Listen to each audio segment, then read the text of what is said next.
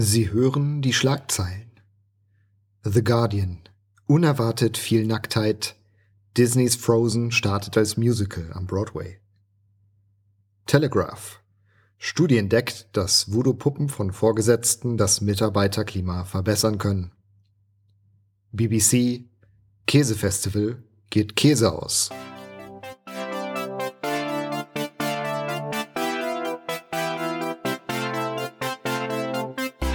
Unglaubliche, aber wahre Geschichten.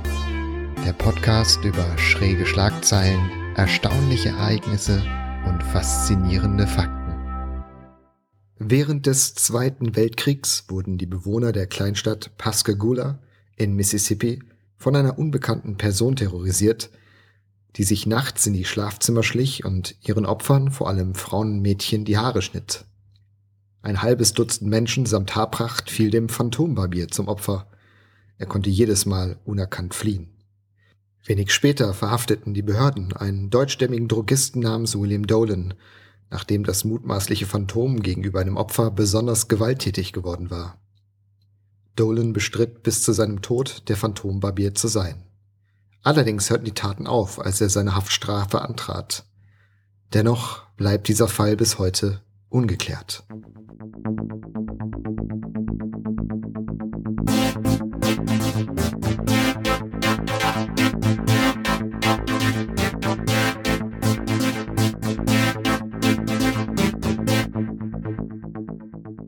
Hey, willkommen zur dritten Episode des Unglaublich aber wahre Geschichten Podcasts, meinem Podcast über schräge Schlagzeilen, erstaunliche Ereignisse und faszinierende Fakten, einer bunten Tüte interessanter Internetfundstücke mit unterhaltsamen Stories aus Alltag, Geschichte und Wissenschaft.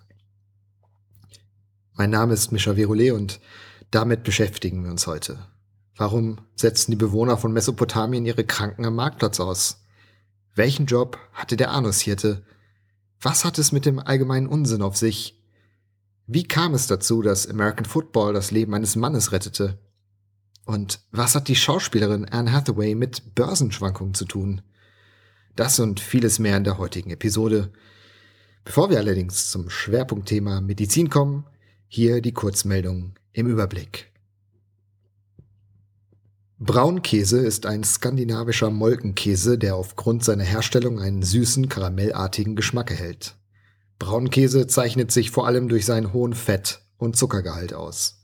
Er schmeckt hervorragend zu Knäckebrot und Marmelade. In Norwegen geriet in einem Tunnel eine LKW-Ladung mit 27 Tonnen Braunkäse in Brand. Das Feuer konnte erst nach sechs Tagen gelöscht werden. Fett und Zucker dienten als natürlicher Brandbeschleuniger – ob die Feuerwehrleute Brot in den Tunnelfondue tunken, ist nicht überliefert. Berkshire Hathaway und Anne Hathaway haben auf den ersten Blick nichts gemeinsam. Erstere sind eine Holdinggesellschaft des amerikanischen Investors Warren Buffett, letztere ist eine US-Schauspielerin und Oscar-Preisträgerin. Aber der erste Blick täuscht, denn tatsächlich sind die Schicksale beider miteinander verknüpft. Denn die US-Börse kennt den sogenannten Hathaway-Effekt, ist die Schauspielerin Anne Hathaway in den Medien präsent, geht die Aktie von Berkshire Hathaway rauf. So stieg die Aktie der Gesellschaft am Freitag vor Anne Hathaways Oscar-Moderation um 2% und stieg weitere 3% am Montag nach den Oscars. Und auch im Zuge jeder Filmveröffentlichung mit Anne Hathaway-Beteiligung ist der Effekt zu beobachten. Egal ob Alice im Wunderland oder Rachels Hochzeit, wird über Anne Hathaway berichtet, profitiert Berkshire Hathaway vor allem dank der automatisierten Trading-Software, der sich Börsianer bedienen. Aber einen viel größeren Effekt hatte 2017 Donald Trump. Fast die Hälfte des 2017 erwirtschafteten Gewinns von 65 Milliarden US-Dollar kam durch Donald Trumps Steuererleichterung. Da kann auch Anne Hathaway nicht mithalten. Es gehört zur popkulturellen Allgemeinbildung, dass der Song Puff the Magic Dragon der Band Peter, Paul and Mary von Drogen und entsprechenden Räuschen handelt. Bloß ist diese anerkannte Tatsache alles andere als das. Wie der Autor des Songs lange Zeit nach einem Bericht, der diese urbane Legende in die Welt setzte, feststellte, geht es in dem Song nicht um Drogen, sondern um eine verlorene Kindheit. Zum Zeitpunkt, als der Song 1958 geschrieben wurde, hatte der Autor des Songs noch nie etwas von Marihuana gehört. Dass es in Großstädten wie Wien, Berlin oder Paris ständig zu Matches auf Tinder kommt, Ist angesichts der dichten Besiedlung und vielleicht auch der Wahllosigkeit der Beteiligten kein Wunder. Anders aber sieht es in Gegenden des Planeten aus, in denen der Mensch Mangelware ist. In der Sahara zum Beispiel, dem Regenwald oder der Antarktis. Das änderte sich 2014. Ein am Südpol stationierter Wissenschaftler spielte aus Spaß mit der Tinder-App herum und entdeckte tatsächlich eine Person. Eine Forscherin, die sich in einer 45 Helikopterflugminuten entfernten Station befand. Er swipete nach rechts und nur wenige Minuten später hatten die beiden sich gematcht. Tinder zufolge dürfte das der erste Match überhaupt in der Antarktis sein. In meinem unglaublich aber wahre Geschichtenbuch Mann schmeißt Hund auf Bär widme ich ein komplettes Kapitel kuriosen Todesfällen. Der folgende Todesfall ist nicht im Buch enthalten, hätte sich aber wunderbar in das Kapitel einfügen können. Ein Gesundheitsexperte war 1971 zu Gast in der US-amerikanischen Unterhaltungssendung The Dick Cavett Show. Der 72-Jährige, der seine Gesundheitspräparate vorstellte, unter anderem in Urin gekochter Spargel, kündigte an, dass er in bester Verfassung sei und vorhabe, 100 Jahre alt zu werden. Wenige Minuten später schlief er während der Aufzeichnung friedlich ein und verstarb noch während der Show. Painless Parker war ein Zahnarzt, der vor einem knappen Jahrhundert praktizierte. Er war ein sogenannter Straßenzahnarzt. Die American Dental Association bezeichnet ihn mal als Schande für seinen Berufsstand. Ironischerweise sind viele seiner Entwicklungen, Patientenmitsprache, freier Zugang zu Zahnbehandlungen und Werbung, mittlerweile gängige Praxis. Er ist allerdings für etwas berühmt, das wohl kaum ein moderner Zahnarzt machen würde. Er zog an einem Tag 357 Zähne und ließ sich aus ihnen eine Kette anfertigen, die er mit Stolz trug. Und hier noch ein Fun Fact, der allen Fans der klassischen belgischen Linie Claire und Ecole Marcinelle Comics gefallen dürfte. Der Basketballclub der belgischen Stadt Charleroi heißt Spirou, so wie der gleichnamige Comicheld. Er ist auch das Maskottchen des Clubs. Das Logo ist ein Basketball mit Pagenmütze. Hintergrund Der Verlag von Spirou sitzt in einem Stadtteil von Charleroi.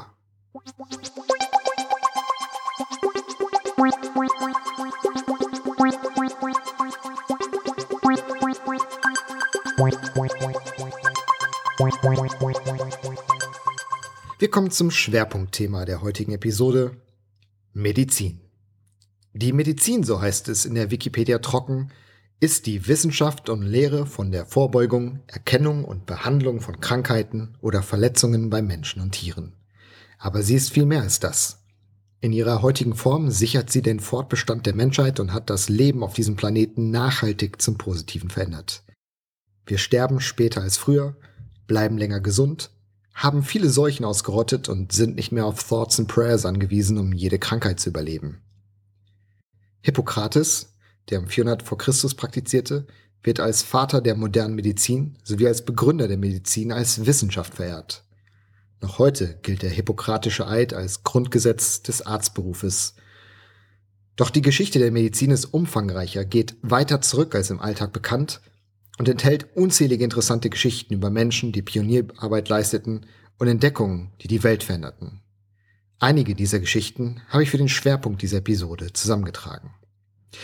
In Mesopotamien zum Beispiel über zwei Jahrtausende vor Christus brachte man die Kranken auf den Marktplatz. Dabei ging es nicht darum, die Kranken grausam auszusetzen und ihrem Schicksal zu überlassen. Im Gegenteil. Passanten waren aufgerufen, die Kranken nach ihren Symptomen zu fragen. Die Hoffnung, mit ein bisschen Glück hatte ein Passant ähnliches erlitten und wusste von einer erfolgreichen Behandlungsmethode oder einem Heilmittel. Medizinisches Crowdsourcing, ein Six-Starter-Projekt sozusagen. Interessanterweise glaubte man in Mesopotamien nicht ausschließlich an übernatürliche Ursachen für Erkrankungen. Man hatte beispielsweise Kenntnis von der Herkunft von Lebensmittelvergiftungen, einem Alkoholrausch oder sogar Traumata. Man konnte den Puls messen und verstand, dass manche Krankheiten ansteckend waren. Die Medizin und die Magie brachte man damals dennoch problemlos in Einklang. So entstanden zwei Heilberufe, Asu und Aszipu. Der Asu war der Mediziner. Er oder sie versuchten sich an der körperlichen Heilung. Sie stellten Arzneitränke, Salben und Tinkturen zusammen, die sie selber applizierten oder Patienten mit genauen Instruktionen verschrieben. Der Aszipu war der Magier. Dieser war immer männlich und hatte eine eher esoterische Herangehensweise. Seine Mittel der Wahl waren Omen und Beschwörungen. Beide Herangehensweisen waren gleichermaßen anerkannt und arbeiteten Hand in Hand. Kam der Arzt nicht weiter, überwies er den Patienten an einen Magier. Andersrum wurde es ähnlich gehandhabt. Häufig setzten Ärzte selbst magische Rituale ergänzend zu ihren Heilmethoden ein. Dieses Setup kommt einem seltsam bekannt vor.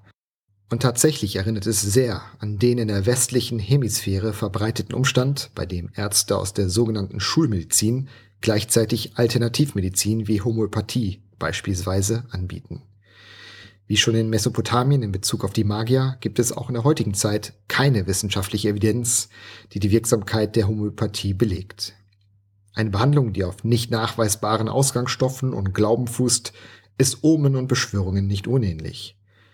Die Medizin hat seit babylonischen Zeiten Quantensprünge in der Entwicklung vollzogen, aber fast 5000 Jahre später glauben viele Menschen noch immer an die Magie in der Behandlung von Krankheiten und vertrauen angeblicher alternativer Medizin.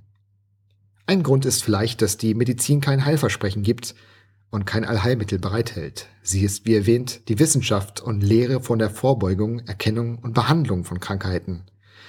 Aber Menschen wünschen sich, vor allem wenn sie verzweifelt sind, ein Wunder, ein Heilversprechen. In der Medizin gibt es das nicht, also sucht man sich Alternativen. Das ist heute genau, wie es auch schon in frühgeschichtlicher Zeit war. Die Vermischung von Medizin und Magie prägte viele Kulturen, die nicht den Luxus der Erkenntnisse unserer Moderne hatten. So auch jene der Ägypter. Das ägyptische Gesundheitswesen ist das erste, das verschriftlicht wurde, und die Aufzeichnungen geben uns Einblick in die medizinische Welt der damaligen Zeit. Patienten konnten zwischen Ärzten, Magiern und Laienpriestern wählen oder gleich alle drei konsultieren. Wie in Mesopotamien deckten auch in Ägypten manche Heilkundige mehrere Bereiche in Doppel- oder Dreifachfunktion aus. So konnte man auch hier Beschwörungen empfangen, während die Salbe einwirkte. Vielleicht die erste bekannte Vorkommnis des Placebo-Effektes? Einen ganz besonderen Titel trug ein Arzt am königlichen Hof. Er war auf Einläufe spezialisiert und für seine Technik und Fingerfertigkeit bekannt. Sein Name Irenakti, einer seiner Titel Neropehut, zu Deutsch der Anushirte. Ja, das ist kein Witz. Anushirte. Das war einer seiner offiziellen Titel. In dieser Funktion war er verantwortlich für den Hinterausgang des Pharaos, der ehrenwerte Hüter des royalen Arschlochs. Einläufe waren ein großes Ding in Ägypten. Zurückgeführt wird das Aufzeichnungen zufolge auf den ibisköpfigen Gott Tod, dem Schutzgott der Ärzte, Angeblich habe der Ibis Einläufer erfunden, als er sich seinen Schnabel selber in den Hintern steckte. Übrigens war der Vorgänger von Irenakti neben seiner Tätigkeit als Anushirte auch als Zahnarzt des Pharaos angestellt. Eine holistische Behandlung von A bis Z sozusagen.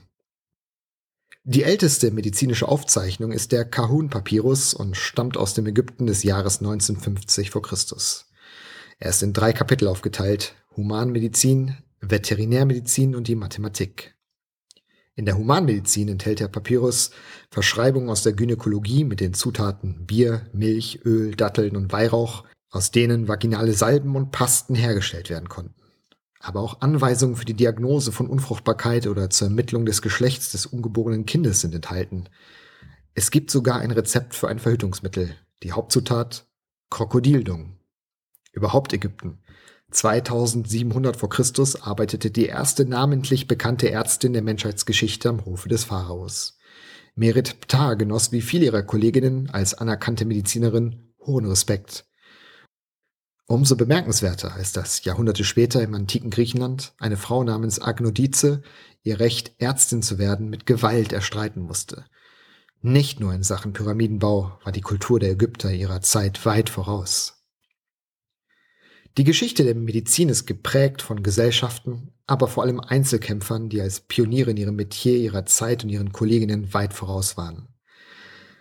So berichtet das British Medical Journal von einer Operation am Grauen Star, die im Indien des 9. Jahrhunderts vor Christus durchgeführt wurde und modernen Methoden sehr ähnelt.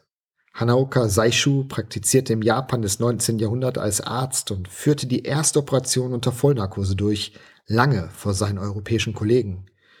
Und schon Hippokrates wusste um die heilsame Wirkung des Weidenrindenextraktes und seines Hauptwirkstoffes Salicin, der in der Leber zu Salicylsäure umgewandelt wird.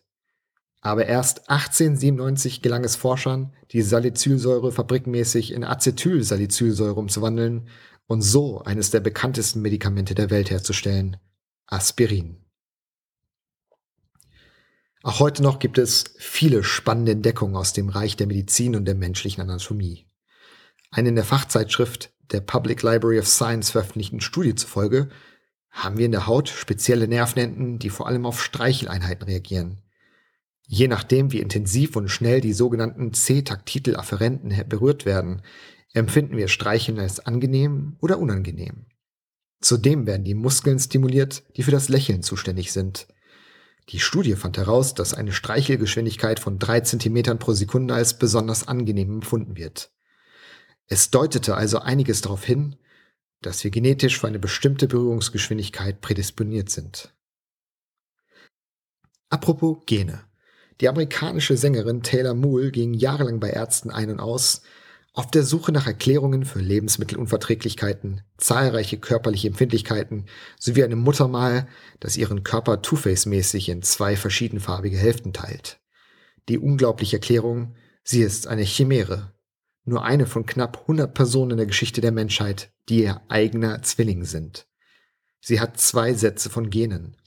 Das passiert, wenn ein ungeborenes Kind die Zellen eines fehlgeborenen Zwillings absorbiert und dann sowohl seine als auch die Gene des anderen in sich trägt. Ja, die Geschichte der Medizin und des Menschen ist wunderlich.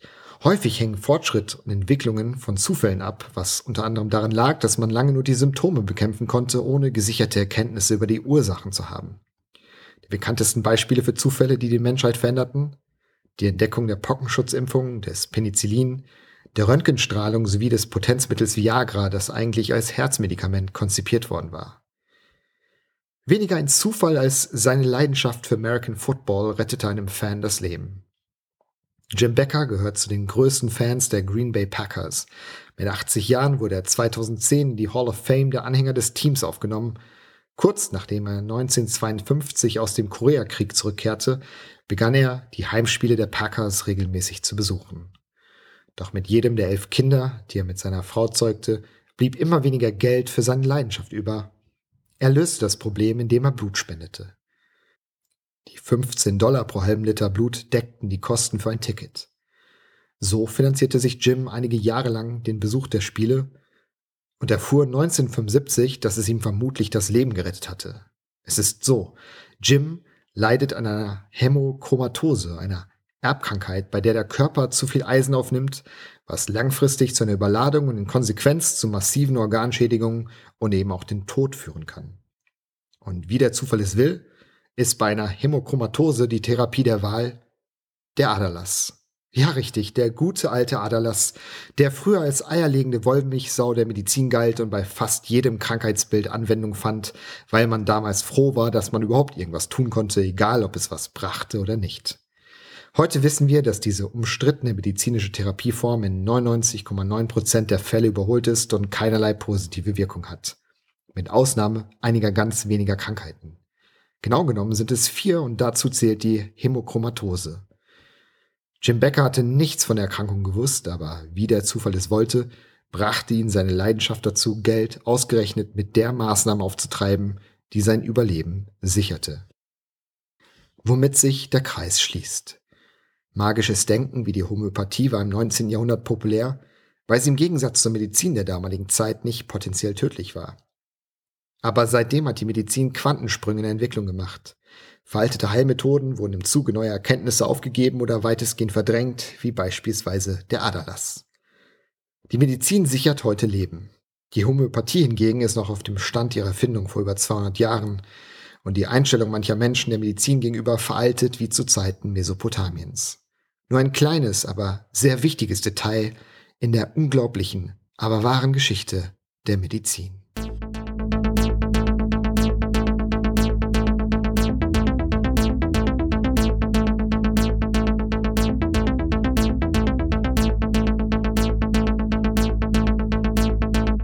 Wie immer an dieser Stelle die Rubrik Wie war der Film?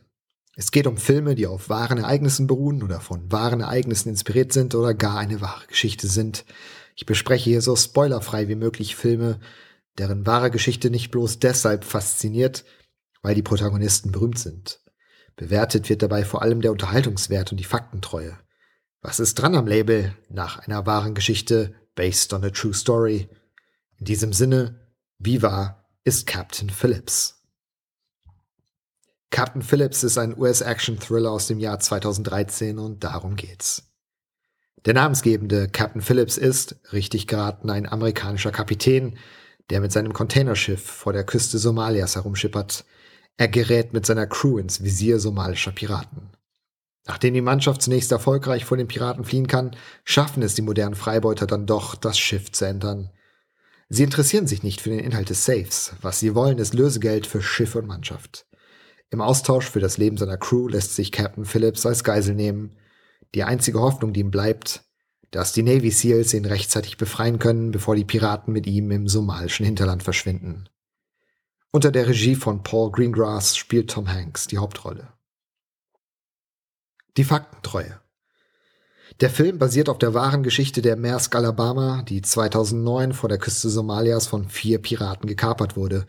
Auch Captain Phillips ist eine reale Figur, genau wie der Anführer der Piraten und andere Beteiligte. Und im Großen und Ganzen hält sich der Film an die tatsächlichen Ereignisse. Natürlich, und daraus machen weder Paul Greengrass noch Tom Hanks ein Hehl, haben sie aus dramaturgischen Gründen die Story verdichtet. Der Film katapultiert den Zuschauer, wie von Greengrass gewohnt, der auch für die Bourne-Filme verantwortlich zeichnet, direkt in die Handlung. Die Verfilmung konzentriert sich auf dramatische Eckpunkte der Story und klammert Kontext bis auf einige expositionslastige Dialoge aus. Die Filmemacher beharren aber darauf, dass der Streifen, der für den Oscar nominiert war, ansonsten authentisch ist. Diese Behauptung ist mit Vorsicht zu genießen, zumindest was die Darstellung von Captain Phillips und des somalischen Piraten Abduvali Musa angeht. Crewmitglieder haben ausgesagt, dass Captain Phillips alles andere als ein Held war. Sie werfen ihm Verantwortungslosigkeit vor. Ein Crewmitglied behauptet, dass der Kapitän seine Warnhinweise auf Piraten weggelacht hätte. Er habe sich geweigert, an vorgeschriebene Protokolle zu halten, womit er das Schiff und die Mannschaft überhaupt erst gefährdet habe. Der wahre Held sei der erste Maschinist Mike Perry, eine Figur, die im Film bloß eine Randnotiz ist. Phillips bestreitet die Vorwürfe seiner Crew, und da der Film auf seinen Memoiren basiert, ist es logisch, wenn auch schade, dass diese Aspekte zu kurz kommen. Das gilt auch für den Zusammenhang, in dem der Film spielt. Die somalische Piraterie. Ohne die Taten der Piraten zu verharmlosen, sind sie im Kontext der geopolitischen Lage ebenfalls Opfer. Das reißt der Film in Dialogen kurz an, ordnet das Ganze aber nicht ein, was dem Film gut getan und ihn vor seinem reißbrettartigen Schwarz-Weiß-Gut-Böse-Schema bewahrt hätte. Denn eigentlich beginnt die Story von Captain Phillips lange bevor die Maersk Alabama an der Küste Somalias aufkreuzte. 1991 kollabierte das langjährige Regime des somalischen Diktators und in das Machtvakuum stießen Warlords und kriminelle Banden. Die USA intervenierten, aber wie wir aus Black Hawk Down von Ridley Scott wissen, scheiterten sie auf ganzer Linie und hinterließen wie so oft einen Failed State, der immer mehr im Chaos versank. Ohne funktionierende Regierung war es nicht mehr möglich, die Küstenlinie zu verteidigen und in einem Akt postkolonialen Kolonialismus arbeiteten sich europäische und asiatische Fischfangflotten in somalische Gewässer vor. Zum Leidwesen der ansässigen Fischer, deren Fanggebiete schnell ausgebeutet waren. Sie mussten umdisponieren und schulten um zu Piraten. Die Fischer begriffen, dass sich mit dem Kapern von Handelsschiffen Lösegelder erpressen ließen. Ein neuer, lukrativer Geschäftszweig, auf den auch bald Warlords aufmerksam wurden. Aus freischaffenden Piraten wurden versklavte Piraten, die häufig keine Wahl hatten, weil sie Familien ernähren mussten, die ihrerseits von den Warlords als Faustpfand festgehalten wurden. Das alles erfährt man in Captain Phillips nicht. Aus dramaturgischer Sicht ist das verständlich. Der Kapitän ist keine per se sympathische Persönlichkeit und es wäre vermutlich der Spannung abträglich gewesen, wenn das Publikum zu viel Verständnis für die Piraten aufgebracht hätte. Der Unterhaltungswert. Trotz allem ist Captain Phillips ein spannender Thriller. Wer Paul Greengrass Filme mag, die von klaustrophobischen, hektischen Action-Szenen geprägt sind, mit Wackelkamera gedreht, der wird seine Freude haben an dem Streifen. Tom Hanks ist wie immer gut. Andererseits ist Tom Hanks der männliche Meryl Streep. Ein ausgezeichneter Schauspieler, keine Frage, aber am Ende spielt Tom Hanks immer auch ein bisschen sich selbst. Weitaus beeindruckender ist die Leistung des Piratenchefs. Mit Barkhad Abdi gab in Captain Phillips ein völliger Neuling sein Schauspieldebüt. Er ist das eigentliche Highlight des Films und wurde dafür mit einer Oscar-Nominierung belohnt. Alles in allem ein durchaus solider Film, und wer danach mehr über die Hintergründe erfahren möchte, dem empfehle ich, die Links im Beitrag zu dieser Podcast-Episode durchzuklicken.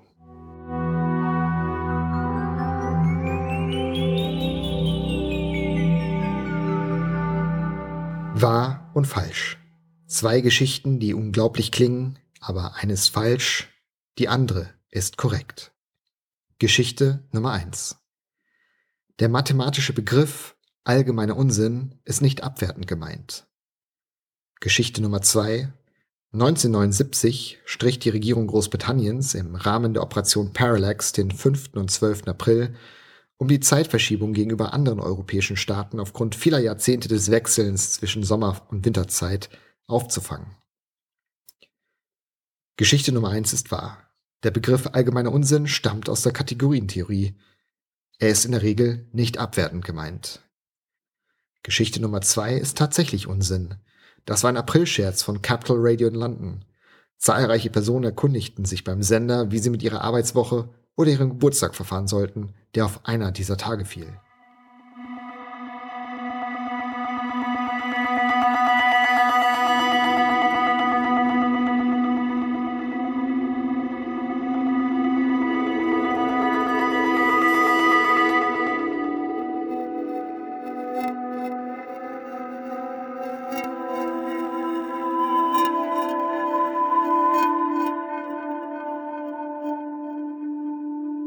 Das war's.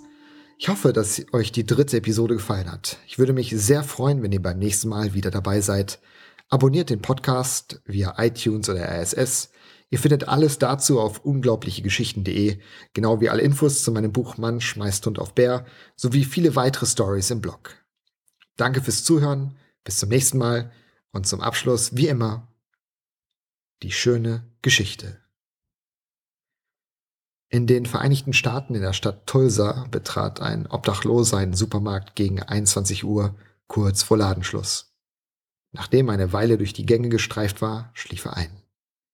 Um halb drei morgens wachte der Mann auf und stellte zu seinem Entsetzen fest, dass er sich allein in einem menschenleeren Supermarkt befand, eingeschlossen, ohne jede Chance, das Geschäft unbemerkt verlassen zu können. Zu allem Überfluss hatte er Hunger. Gott sei Dank befand er sich in einem Supermarkt. Er nahm sich ein Zimtbrötchen und einen Energydrink. Anschließend hinterließ der obdachlose Mann 10 Dollar als Bezahlung für die verzehrten Lebensmittel und verließ das Geschäft durch einen Notausgang. Vom ausgelösten Alarm herbeigerufen, entdeckten Beamte den Ausbrecher in einem Highway. Im Supermarkt hat der Obdachlose nun Hausverbot. Ein Happy End hatte die Geschichte dennoch. Da der Mann aus Sicht der Polizei nicht eingebrochen war und dazu das konsumierte Essen bezahlt hatte, gab es keinen Grund, ihn festzuhalten. Sie ließen ihn laufen.